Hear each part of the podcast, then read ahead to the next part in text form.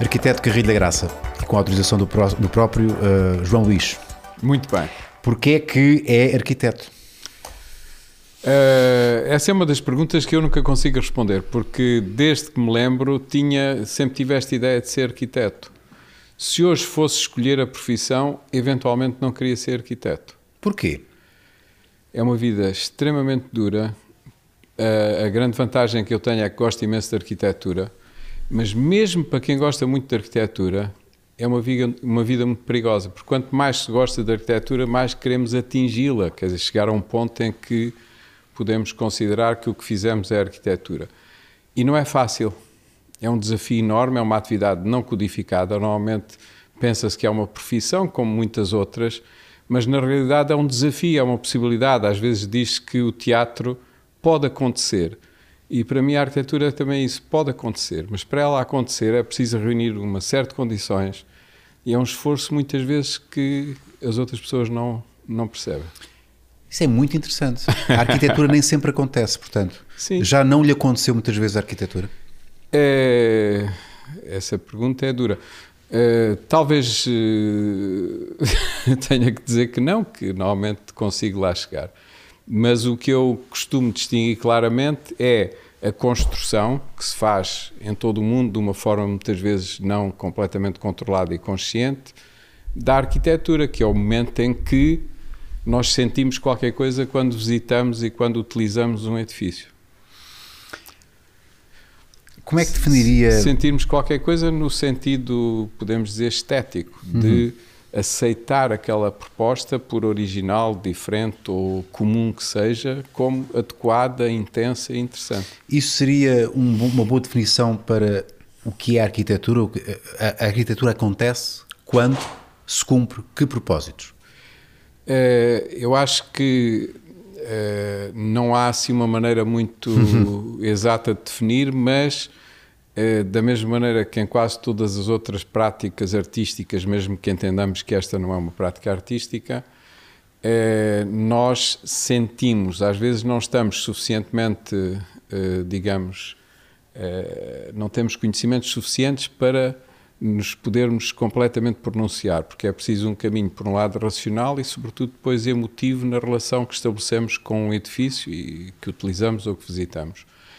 É um bocado difícil dizer o que é que exatamente é arquitetura ou não é, mas eu lembro-me que há imensos anos, eu sou um dos três fundadores da escola, de uma faculdade de arquitetura que há em Lisboa, que é a Autónoma, da Universidade Autónoma.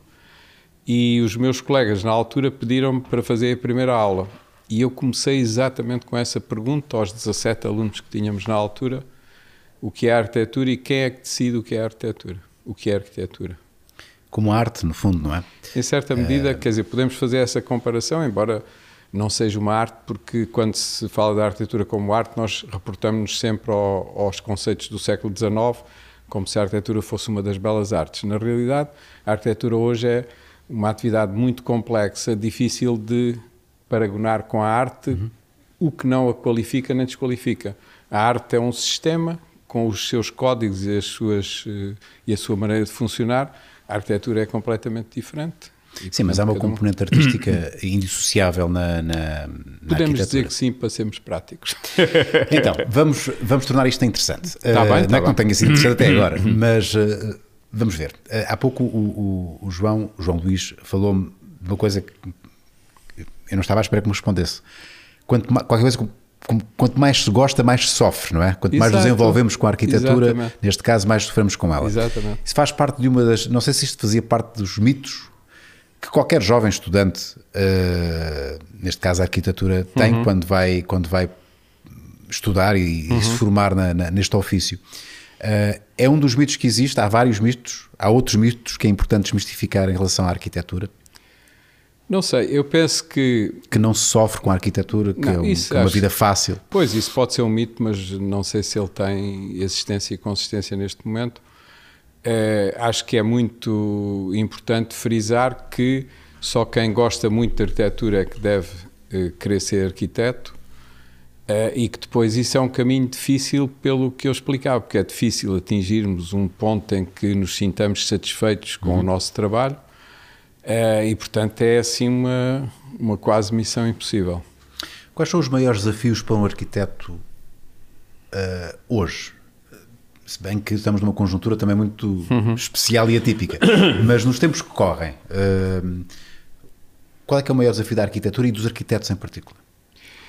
Repare, uh, eu costumo pensar com bastante, digamos, entusiasmo que todos os pontos em que nós possamos intervir neste planeta são sítios maravilhosos. Uh, e aquilo que eu tento sempre fazer, há bocadinho referia-lhe até um, um exemplo, é colocar-me do lado das pessoas que utilizam a cidade e que conhecem a cidade, ou o território em geral, ou uma paisagem, e que conhecem esse sítio que vão utilizar e visitar, e fazer tudo para que ele, que já tem imensas potencialidades, fique o melhor possível. Uhum. Uh, mesmo que isso passe ou por uh, demolições, construções, cumprir o programa de uma maneira ou de outra, portanto é esse balanço que eu acho, que eu acho interessante fazer. Às vezes é tão ou mais difícil fazer o, o edifício em si, a obra em si, uh, como integrá-la no que está à volta. Exatamente. Qual foi o maior desafio que teve até agora? Em termos de quê? De integração? De, nessa integração. Não, repare, eu devo confessar que as coisas me saem com uma certa naturalidade. Ou seja, começo a pensar num programa e num sítio, e normalmente isso não são coisas que eu decida, embora no início, quando eu ia, quando comecei a fazer conferências em Itália, mostrava muitos sítios lindíssimos, castelos e sítios particulares em Portugal, que há inúmeros, onde ou tinha feito ou ia fazer uma intervenção e na altura perguntávamos como é que faz, escolhe os sítios. Eu, não, isso é impossível, nenhum arquiteto escolhe os sítios. No entanto, é possível que lutasse um pouco mais por sítios que fossem particularmente interessantes e onde eu me sentisse mais eh, estimulado para, uhum. para tentar obter resultados não tenho assim muita sensação de dificuldade nestas fases iniciais ou as fases mais do início da criação de uma situação arquitetónica.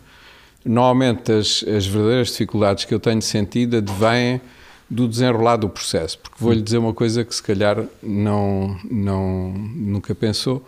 Eu já fiz e ganhei concursos no século passado que ainda hoje não estão completos. Vou-lhe dar um Como exemplo. é que isso é possível? É Vou-lhe dar um exemplo, que é uma obra até que eu gosto imenso e com pessoas muito simpáticas. Em 1998, portanto, do século passado, ganhei o concurso de adaptação do Convento de Jesus a museu da cidade de Setúbal. E acabámos agora a segunda fase. E vamos entrar na terceira fase e já se retiraram uma série de eh, aspectos do programa que estavam previstos. Passaram-se 20 e tal anos e tive outros casos parecidos. Portanto, para ser arquiteto é preciso uma paciência enorme, uma perseverança, uma espécie de obstinação de tentar obter resultados que nos leva a dar todas as voltas possíveis e imaginárias para conseguir materializar uma coisa que imaginámos. Imaginámos em resposta a um programa, os programas são sempre dados pelos promotores ou pelos clientes. E ter uma capacidade de gerir desilusões, porque no fundo há muita desilusão, porque quando se cria um projeto, sim. no fundo estamos a iludir-nos, não é? Há aqui uma ilusão, vamos tentar criar sim, aqui sim. esta, tornar real esta ilusão. E muito raramente se consegue decalcar. Não, eu, quer dizer, repare, eh, eu não tenho, não tenho assim memória de grandes frustrações, tenho algumas, mas porque tudo é um, um, progresso, um devir, uma, as coisas vão se alterando, nós temos que nos adaptar, e vamos aceitar. tentando explorar, aceitar umas, propor outras, é, tentar fazer com que as coisas evoluam sempre no sentido mais positivo possível, ao encontro do que nos é pedido e em relação a, a, aos conceitos e às questões fundamentais e iniciais do, do projeto. Mas o, o que normalmente perturba mais, sabe o que é? Que é uma coisa que provavelmente as outras pessoas não pensam muito. É quando é, nós fazemos um concurso com um certo, imagina, executivo camarário ou com uma administração de um, uma empresa qualquer. E quando muda, por estranho que pareça, é da natureza humana pensar que o que se estava a está fazer não está certo. não exagerando, mas é um bocado isso. E, portanto, esse, essa mudança normalmente é que causa a maior perturbação, Sim. porque qualquer arquiteto gosta imenso. Eh, imagino que me queria encomendar um projeto e dizia, mas eu só tenho para construir a minha casa na praia, ou coisa assim, 20 mil euros. Ok, 20 mil euros, vamos tentar fazer o melhor possível com 20 mil euros. Quer dizer, com 20 mil euros ou com o que quer que seja. Os arquitetos gostam desse tipo de desafios. Uhum. Só tenho isto, o sítio é lindíssimo, é muito feio, o que é que eu faço agora? E nós aceitamos e inventamos qualquer coisa. O problema é quando depois, no decurso ou da execução ou o que é que seja, as coisas se vão alterando de uma forma que já é difícil reconhecer Sim. o ponto de partida. O João costuma dar aulas uh, fora do país também. Sim têm contacto com uma realidade completamente diferente, porque são culturas, apesar de, na Europa não sei se há Sim, não há assim tantas comuns, diferenças. mas há uma diferença, sei lá, Itália, costumo, sei que costuma ir a Itália, Milão, uhum. certo? Uh, vamos pôr Itália como, como exemplo. Há, há, há diferenças de pensar uh, arquitetura muito diferentes. Os alunos, é um desafio diferente dar aulas em, em, em Itália que aqui em Portugal. É, em relação a essa, a Milão, Uh, Devo-lhe dizer que a diferença principal é que há imensos chineses e, portanto, isso. há mais chineses em Milão que em Lisboa. Exato, isso altera bastante as coisas. Uh, e realmente, entre Portugal e a China, há diferenças consideráveis do ponto de vista cultural, é um facto, não vale a pena. Mas porquê tantos chineses em Milão? Não, porque tem uma grande atração pela arquitetura italiana, que historicamente é extraordinária, é onde, onde aprendemos imensa coisa nós todos. Eh, e portanto sempre que têm sempre que, que têm dinheiro ou possibilidades ou bolsas gostam Itália. de estudar para, para a Itália uhum. é, mas tirando isso as diferenças principais que eu noto por exemplo em relação à França onde também fiz vários seminários e, e conheci alunos muito interessantes é que os alunos são todos uh, fantásticos em quase todo o mundo e entusiastas. E o, a organização das escolas não é muito diferente de um país para outro, salvo raras exceções, que normalmente eu eh, refiro mais as exceções pela positiva, escolas particularmente uhum. interessantes. O que realmente é muito diferente é a cultura, eu quase diria, económica de cada país. Por exemplo, a Itália é um país em que, apesar do seu passado ser tão importante do ponto de vista da arquitetura, Uh, no presente há muito poucas experiências arquitetónicas verdadeiramente interessantes hum. que entusiasmem o resto do planeta, digamos, dos Sim. arquitetos. Que não vão fazer história. exato, mas eh, a questão, porque a, exato, a questão é esta, é que há tantos estudantes, tantos arquitetos, os arquitetos são socialmente menos, bem, menos apreciados do que, por exemplo, um arquiteto em Portugal. Aliás, há muitos arquitetos italianos que vêm para cá, uma das razões poderá ser essa. Uh, e, portanto, é essa questão, a maneira como os concursos são sempre difíceis e quando se conseguem ganhar depois não se constroem. Quer dizer, há uma de coisas que são mais da economia e da organização da sociedade e da cultura do que propriamente dos arquitetos ou dos jovens que estão a estudar e a aprender, porque são normalmente super entusiastas e com ótimos resultados. E em França é a mesma coisa. A França, neste momento, está a sair de uma situação em relação à arquitetura um bocado difícil, começam a aparecer muitos arquitetos muito bons. O último prémio Pritzker foi ganho por uma dupla de arquitetos franceses que eu admiro imenso há imensos anos, é os Lacaton e Vassal, uh, e que realmente têm uma, quer dizer, trouxeram coisas extraordinárias ao, ao mundo da arquitetura. Uma não sei se se conhece, mas eu gosto sempre imenso deste, deste exemplo, eh, fizeram uma intervenção no Palais de Tóquio, em Paris, que é uma espécie de espaço para as artes. Uhum. E o orçamento deles era tão diminuto que eles quase só puderam fazer, o edifício já estava meio demolido nos interiores, nas segundas obras, é assim um grande pavilhão, uh, e eles só puderam quase fazer, assegurar a iluminação, a segurança, a climatização, portanto, coisas completamente básicas. E depois deixaram aquilo mais ou menos despido. Para os artistas, maravilhoso. Open Space. Open Space, com coisas meio degradadas, que é um universo com o qual os artistas naturalmente se dão muito bem. Uh, a bilheteira era uma, uma espécie de rolote, depois tinha aqueles, aquelas grades das obras para separar o restaurante da zona da livraria e depois lá embaixo um bar e depois, entretanto, algumas coisas foram sendo melhoradas, mas à partida foi assim uma espécie de radicalismo imposto pelo programa e pelo dono da obra, mas que eles assumiram completamente e isso fez uma, uma quase mudança de paradigma, porque até esse momento toda a gente pensava que para fazer um museu, uma galeria, uma, um espaço onde se exponha arte e dedicado à arte, tem que haver... Um orçamento infindável. Exato, e um pavimento muito lisinho Sim. e uma parede branca e uma iluminação especial e, e percebeu-se que não. Antes, pelo contrário, se calhar era muito mais interessante assim. Portanto, esse é um dos trabalhos que eh, os lançou, digamos, no panorama da arquitetura mundial e que é interessantíssimo. Depois a seguir tem outro que eu também gosto imenso, mas tem imenso, eu gosto imenso do trabalho dele Outro que é assim uma história quase cómica, encomendaram-nos o projeto de arranjo de uma praça. E eles foram lá ver, fizeram o contrato com o Presidente da Câmara, foram lá ver a praça e chegaram lá, pá, a praça está impecável. Porque que é que, que, é que vamos Exato, que é que vamos talvez tirar ali aquilo, limpar um bocadinho. Chegaram ao Presidente da Câmara e disseram, vamos lhe fazer uma grande economia. Não tem que fazer intervenção nenhuma de fundo na praça. A sério? Não, a praça está ótima, já reparou, a praça é excelente. Pronto, ótimo, obrigado. Não posso. E assim a foi? sério, e ficou assim. Mas eles têm imensas histórias, que são histórias assim de uma espécie de bom senso radical. Eh, têm imensas intervenções também muito interessantes. Nós em Lisboa, genericamente, odiamos as marquises e com boas razões para isso. Mas eles uma fazem, praga, né? Foi uma praga dos anos 80. Exato, mas eles fazem intervenções que é tipo recuperação de um edifício feíssimo de habitação, mais ou menos social, num sítio qualquer em França. E então fazem duas fachadas como se fossem marquises de cima a baixo, uhum. que criam aqueles espaços que nós tão bem conhecemos que têm a ver com as marquises, abrem um bocadinho a antiga fachada e criam apartamentos super originais, com condições muito melhores, com um pouco mais de área, esteticamente completamente diferentes. Uniformizados, não é? Exato, e completamente diferentes, e em que depois as fotografias revelam que as pessoas vivem felizes e, e que tudo corre bem. Uh, há pouco tempo também, de maneira que neste momento está a haver uma espécie de renascimento da arquitetura francesa, mas eu já vou explicar porque é que estava a falar disto. Há pouco tempo eu estava num júri em, na Suíça, que era para o Prémio Suíço de Arquitetura, e os vencedores é também uma dupla de franceses.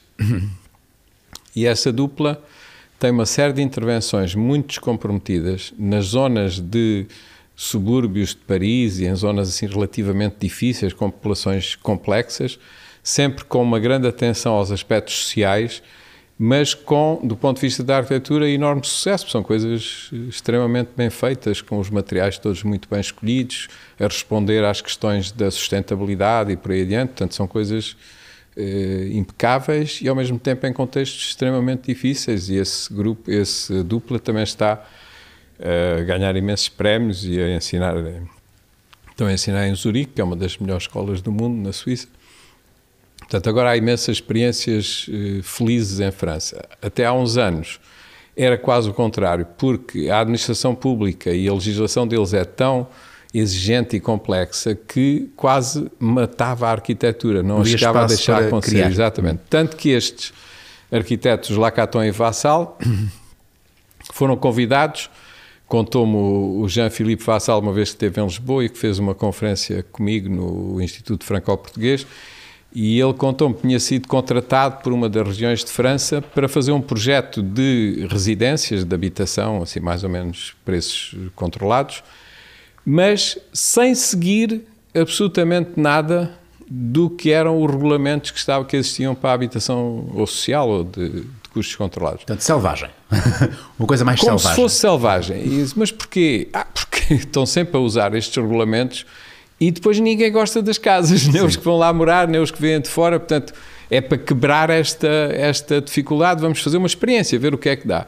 E realmente, como eles têm um grande descomprometimento do ponto de vista do estilo e da, da maneira como fazem e atingem resultados interessantes, plantas dentro de casa, aquele tipo de sistemas meio marquisados, às vezes Sim. em policarbonato ou em plástico. Tem outro edifício que é maravilhoso, que é a Escola de Arquitetura de Nantes. Se for a Nantes, aquilo é na ilha, na ilha de Nantes, uh, aproximamos da escola e parece um parque de estacionamento. e depois tem uma coisa muito interessante, que é um bocado este, sempre este, este truque, digamos, que é como se a escola viesse até esta parede E depois eles oferecem este espaço todo para fazer maquetes, para fazer festas, para ter materiais e não sei o quê. E ali fora é uma parede já de, daquele plástico ondulado muito barato. E esta zona entre a fachada e aquela é meio climatizada. Se tiver muito frio, está frio. Se tiver muito calor, está calor mas uh, os miúdos que têm que fazer maquetes e grandes uh, elementos, às vezes para experimentar, Tem ali um espaço. adoram, adoram Claro, fazer festas, para o que claro. quer que seja.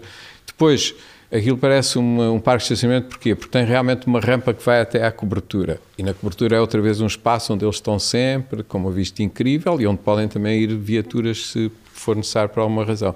Portanto, esta espécie de descomprometimento que esta dupla iniciou em França e que agora tem uma série de outros ou seguidores ou parceiros par- com, com experiências parecidas, É uma vaga nova que está é a uma nova vaga que acaba por romper aquela, aquela espécie de problemática de terem uma legislação tão Rígida. perfeita, mas tão rígida, que já não se conseguia fazer nada. No entanto, eles têm, apesar dessa legislação ser tão rígida, têm uma coisa que eu gosto imenso, que é a possibilidade de derrogar. Acho que em português existe também esta palavra. derrogar? Derrogar, que é assim, imagine que a regra é, sei lá, eh, duas pessoas à mesa, mas nós vamos falar com o delegado de saúde e dizemos precisamos ter aqui mais uma pessoa e ele derroga a lei Ok. e admite. Abrir Estou a dar um exemplo, uma exceção. Quer dizer, as regras extremamente duras, se nós tivermos argumentação e conseguimos explicar que vale a pena eh, ultrapassá-las, consegue-se ultrapassar, recorrendo, enfim, a reuniões e uma série Tem que de- haver é argumento para isso. Exatamente, senão não vale a pena avançar. João Luís está a falar com um leigo na matéria, ok? Eu acho que está, tem essa noção que eu, Sim. isto é uma área que eu não domino. Mas corrijo-me se estou enganado. Corrijo-me se estou enganado. Ah, há dois tipos de arquitetos. Os que vão às obras e os que não vão às obras. está correto ou não? Eh, não, sei, não sei, eu, eu acho que todos os arquitetos gostam de ir às obras. Uns mais do que outros. Não sei, mas porquê é que diz isso? É que eu normalmente o que digo em relação aos arquitetos é que não há géneros como, por exemplo, na música. Na música há pimba, jazz, música erudita, música, sei lá, independente. Há uma série de géneros Sim. que nós podemos. E as pessoas orientam-se um bocadinho por aí. Na arquitetura, não. É mais ou menos igual falar eh, do arquiteto Álvaro Siza, que todos nós eh, respeitamos e gostamos imenso, ou do arquiteto mais manhoso. que- Está tudo no mesmo saco. A sério, não é possível Não, não há, eh, não há divisões. caracterizar- caracterizar, Caracterizar eh, é possível, mas quer dizer, não há assim, como na música ou em muitas outras atividades, não há assim... Géneros arquitetónicos. Géneros, exato. quer dizer, não há, pronto, mas para o bem e para o mal, se calhar até é possível que não seja mal ser assim. Bom, mas há gostos e há preferências. Claro. ah, e, e- e o arquiteto, ah, o João Luís, ah, já fez muita coisa, muitas experiências, sim, sim. Em, em muitos desafios completamente diferentes. Claro. O que é que mais gosta de fazer? Ah, o- o- intervir, intervir em algo de raiz, ah, algo que já está ah, muito limitado e que, enfim, tem que, tem que re- Ou que é património. ou que é património. O que é que gosta mais de fazer?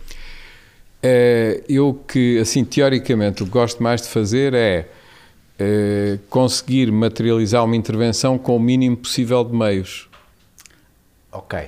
E também gosto imenso de coisas efêmeras, de coisas que. Coisas efêmeras. efêmeras, se possível. A sério? Sim. Pensei que o arquiteto gosta- gost- gostaria de fazer coisas que perdurassem no tempo. Não, também tenho feito muitas, mas o, o que eu Mas gosto. efêmeras? Tenho feito algumas e são muito rápidas. Repare, se eu faço um concurso em 98 do século passado e ainda não consegui acabar a, terceira fase, isto é assim, é preciso uma paciência de santo que eu normalmente não sou. É, coisas efêmeras são. Tá, começa-se e Ah, vê-se ok. o resultado. Na execução. Na execução, exato, Mas depois, depois- perdurem, mas depois Ou perdurem. não, não interessa, não é muito importante. Eu fiz um- uma vez um pavilhão, mas não só por milagre teriam visto, que era ali eh, no canto do Rocio que dá para São Domingos e para o Palácio da Independência, que era um pavilhão, que era um círculo de espelho, que era eh, o ponto de partida da Lisbon Week. Sim. É um espelho que se faz com uma espécie de plástico espelhado que fica esticado e que reflete. E como aquilo era assim um cilindro, era uma espécie como se fosse um, um pátio cilíndrico, Aquilo foi maravilhoso, porque as pessoas, parecia aquela barraca dos espelhos da Feira Popular.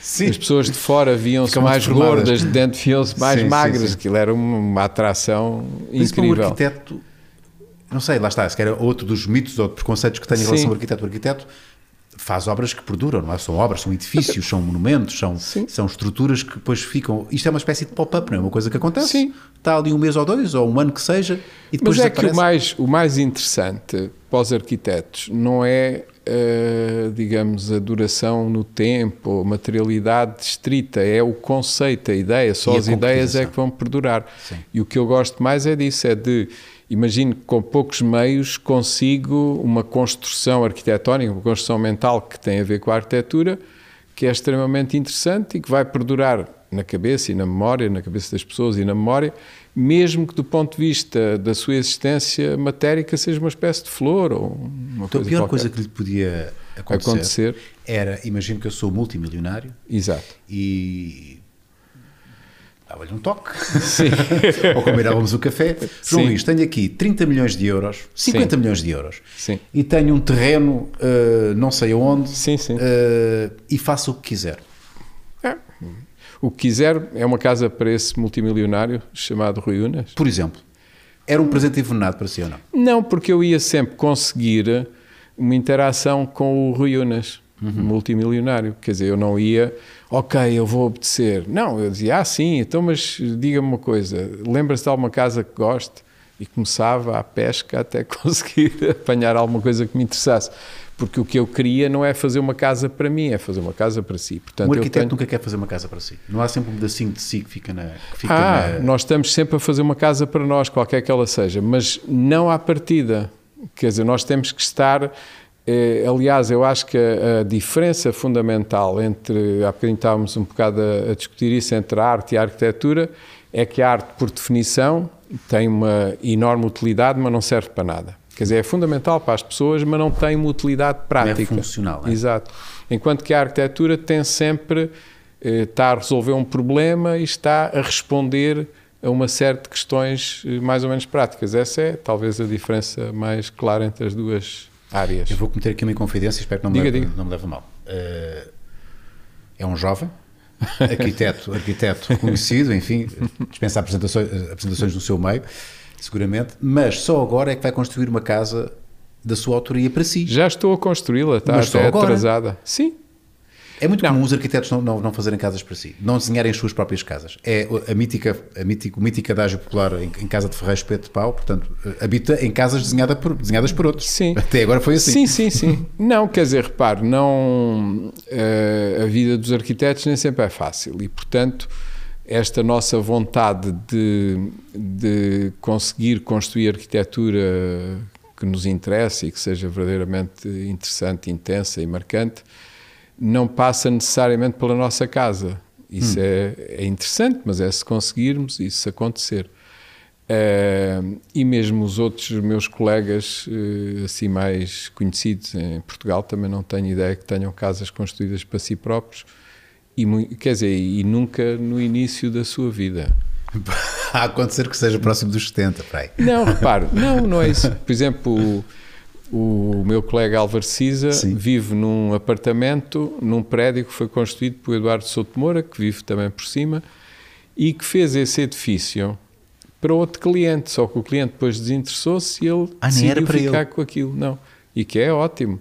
Mas Uh, depois há outros colegas meus que vivem em casas, em prédios antigos que alteraram, que é uma coisa que normalmente os arquitetos gostam muito. Eu próprio. Aí eu percebo, disse, que eu, pois, aí eu percebo. Eu, eh, na minha casa em Tavira também fiz isso. Tenho uma casa antiga e depois acrescentei, alterei algumas coisas. Exatamente.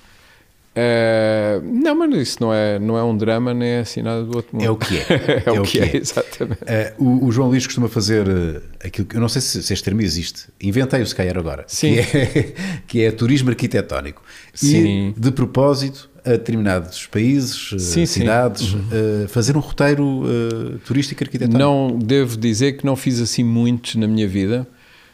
muitas vezes fiz até com colegas mas normalmente as minhas viagens não são propriamente turísticas, mesmo que pareçam, têm sempre um, uma motivação mais ou menos uh, arquitetónica e profissional. Fale-me numa dessas experiências, o que é que se recorda ter assim, feito? A, a, a, mais, a mais estranha é ir, por exemplo, a Bali e à Tailândia, mas não ir propriamente apesar Apanhar de estar a, praia exato, não ir para a praia e para os hotéis, mas visitei 20 ou 30 hotéis e estava naquela altura muito motivado para perceber, porque sempre que fazia qualquer coisa com um cliente com, com mais dinheiro, ele estava-me sempre a dizer: Conhece aquele hotel em Bali? Sabe onde é que era? E eu não conhecia nada. Então, Está na hora de conhecer. Exato, tá. tenho mesmo que ir ver e fui e gostei imenso.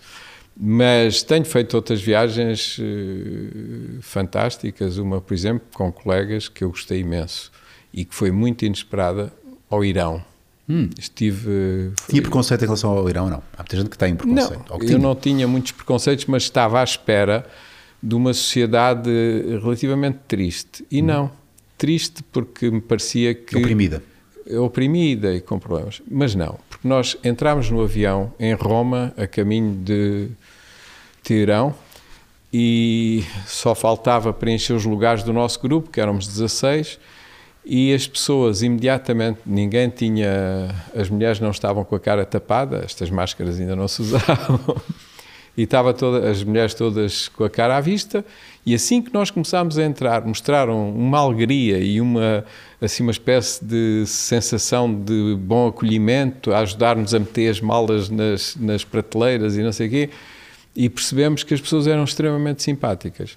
E depois, quando estávamos já a aterrar em Tirão, começaram então a, a, a fechar, a, a, pôr, a, pôr as, as caras tapadas. Uh, e depois, durante a viagem toda, as pessoas são de uma simpatia uhum. extrema. Não encontramos um único turista. Andámos lá, foi para aí há 10 anos ou mais, não encontramos um único turista, hoje provavelmente será ainda pior.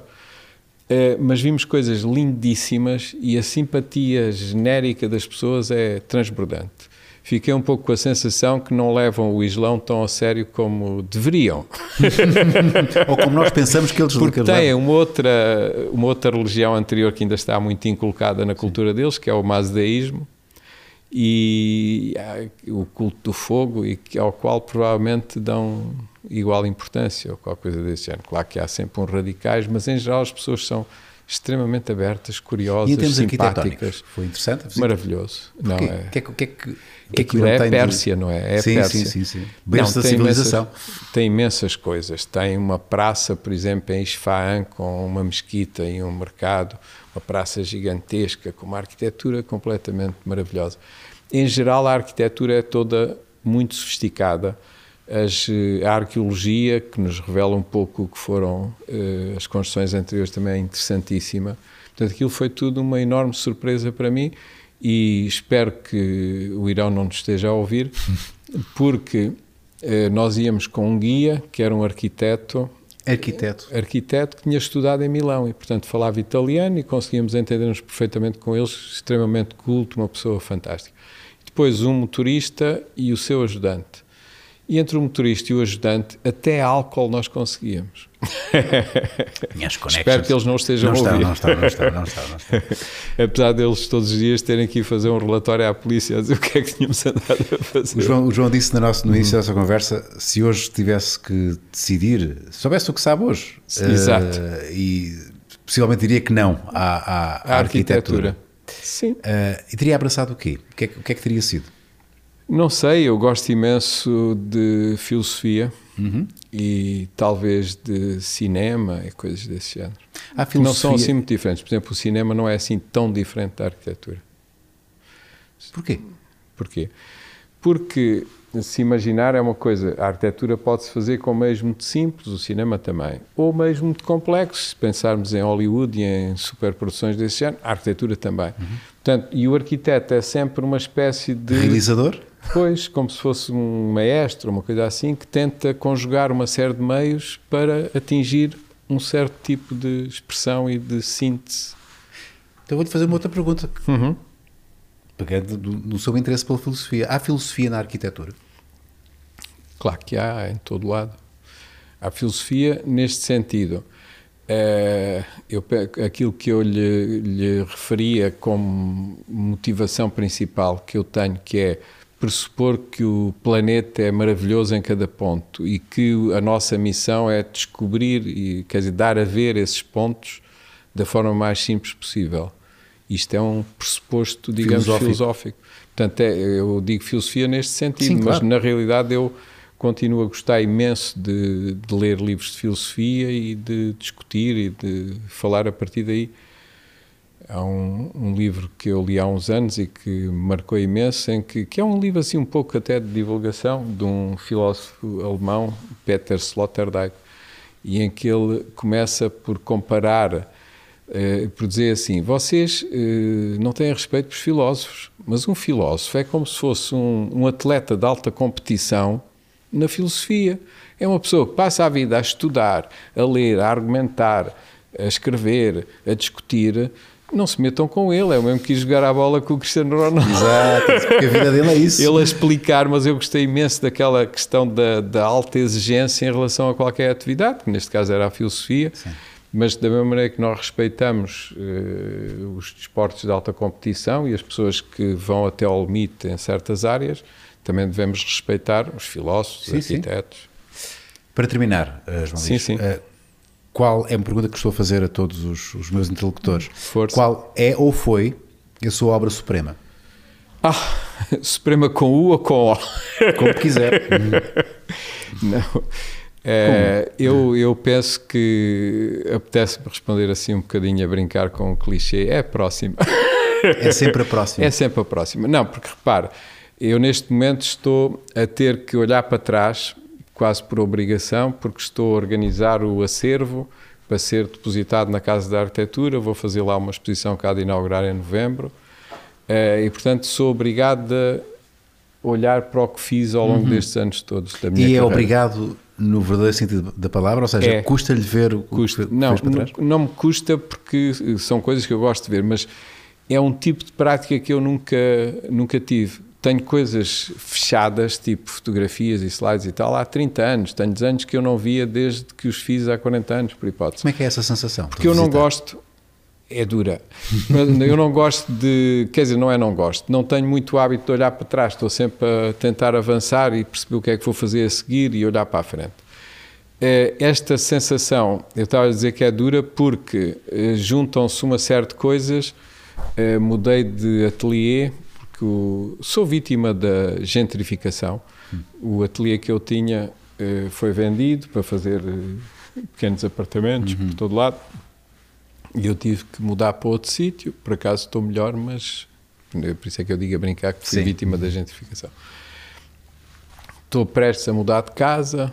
Para a semana vou mudar para um outro apartamento e depois ir para a tal casa que estou a construir. Eh, estou, como mudei o ateliê e estou a fazer esta organização do acervo, tenho que estar a tratar daquilo tudo, a preparar a exposição. Quer dizer, são uma série de alterações eh, muito grandes e que são muito diferentes daquilo que eu passei a vida toda a fazer, que foi sempre avançar, olhar para a frente, sem Sim. estar muito preocupado. Nunca tive a preocupação de é, organizar a minha obra como quem está a organizar uma obra que vai ser vista no futuro. Tive sempre a fazer coisas relativamente práticas e a tentar resolver problemas e avançar. Uh, e agora sou obrigado a olhar para tudo o que fiz e a tentar perceber o que é que andei a fazer. E é um, é um momento particular, não é? Nem sempre é maravilhoso, mas tenho imenso que fazer. João Luís, muito obrigado. Muito obrigado, eu. Foi um prazer.